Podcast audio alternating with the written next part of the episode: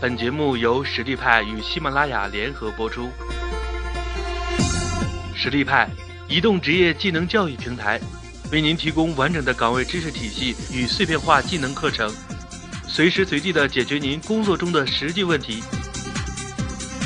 微信搜索“实力派”服务号，参与更多的职场直播课程，与老师实时互动答疑。你好，欢迎来到知知网。我是知知网的签约讲师陈晴，今天和你分享一个经久不衰的话题——拖延。我们的这个课程叫“摆脱职场拖延症”，它着重于去剖析职场上的各种拖延行为，可以帮助职场人士重新认识拖延这个概念，缓解现有的拖延症状，有效地利用拖延习惯，并且。这些对于初入职场的新人来说，在一开始养成良好的工作习惯，对今后的职业生涯发展尤为重要。我们会通过一个测试的量表来判断你当前的拖延程度有多少，并且告诉你拖延会给你带来的好处。后续会向你介绍四个职场上面常见的拖延的状态，并告诉你如何去击破它。在应对重大拖延事件的过程当中，会给到你具体的方法和技巧，去操作、去动起来。在我们正式开始前，你肯定有疑惑：到底什么才是拖延呢？难道事情不及时完成就算是拖延了吗？其实不然，并非所有的事情都必须赶着做、急着去做。在这儿。我们探讨的拖延习惯，指的是完成一件为了生存必须去做的事情中所表现出来的惰性。很多时候，这些事情的结果是消极的，并且我们本可以避免这种消极的后果。其实，拖延在人群中是个很普遍的现象。据心理学家统计，约百分之七十的人存在拖延问题。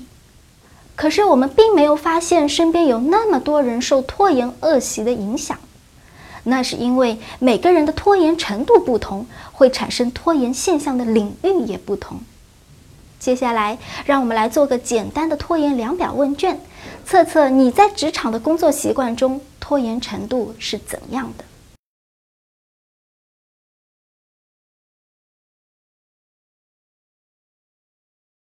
完成后，每个打勾的事项记一分，打叉的事项不计分，请你累计总分。若你的总分落在零到四分区间，那你属于轻度拖延者，请你将拖延的苗头扼杀在摇篮中。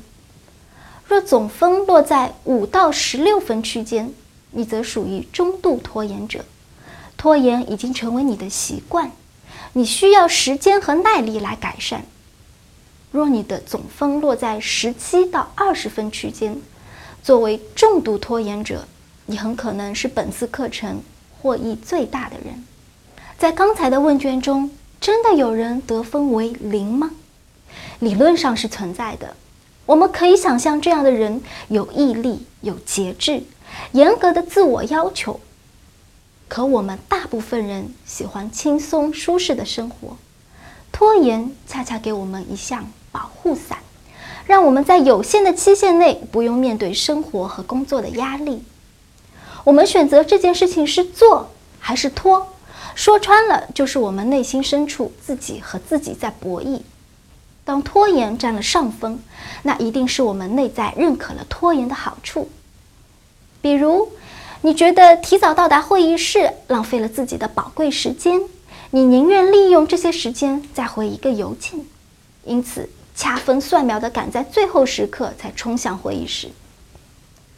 又比如，工作了一天回到家，你已经非常疲惫了，却还窝在沙发上耗时间。虽然你的身体呐喊着要休息，可你的内心却叫嚣着要享受这样难得的清闲时光。因此，你将上床时间一推再推。既然拖延有诸多好处。那我们为何还要与拖延斗争呢？因为我们在享受拖延好处的同时，我们也付出了代价。对于测试结果为轻中度的拖延者，你很可能能够在最后期限交出任务结果。但由于任务前期拖延了大把时间，而在临近期限阶段，你拼命赶工的焦虑会让你倍感煎熬。针对这样的拖延者，你如果能够意识到诸如我们之前提到的拖延的好处，那么，请你少拖一点点，略微牺牲些好处，换取内心的舒适。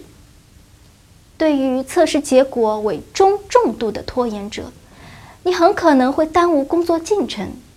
你所付出的拖延代价不仅仅是自身的焦虑，更有来自于老板和同事的责备、质疑和不满。因此，你要学会击破固有的拖延状态。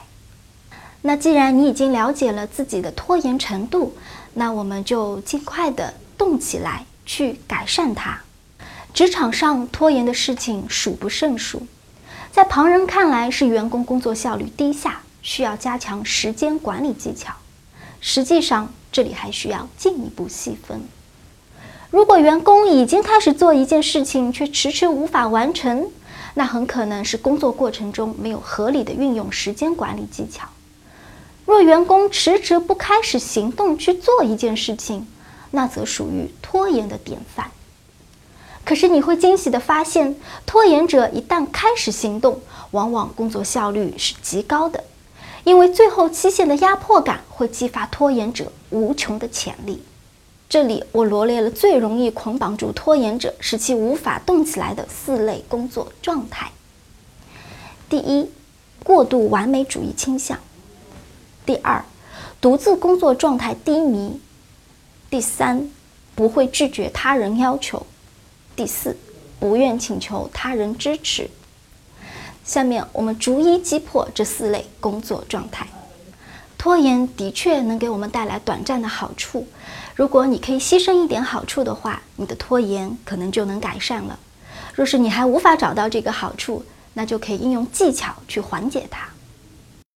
在职场上，过度追求完美主义会走向一个极端，因为企业不可能提供无穷尽的时间去呈现尽善尽美的结果，这就给天生的完美主义者提出了的难题：怎样在有限的资源条件下创造出能让同事对你刮目相看的成就呢？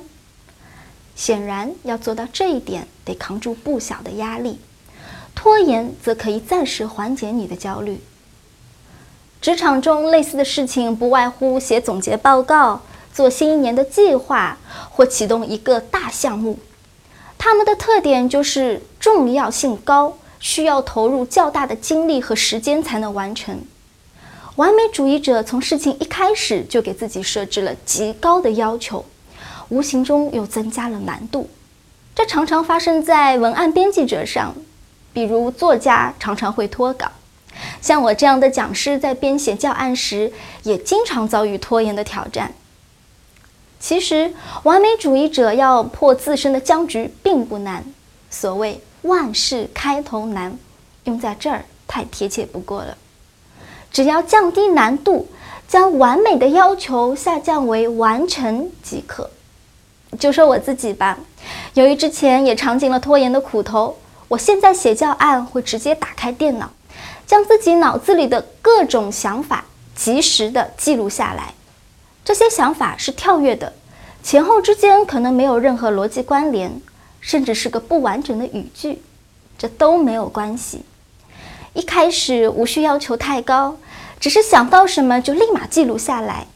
等到这一步完成，我会开始根据逻辑线调整前后的顺序，并且补充丰满各个要点。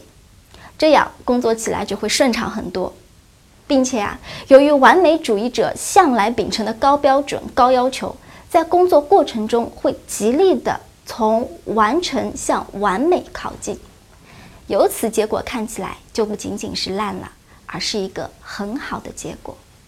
如果你是过度完美主义者，那记得在完成重要事件的时候，一开始将完美的标准降低到完成。好的开始带来烂的结果，但是完美主义者，你烂的开始往往能带来好的结果。微信搜索“实力派”服务号，参与更多的职场直播课程，与老师实时互动答疑。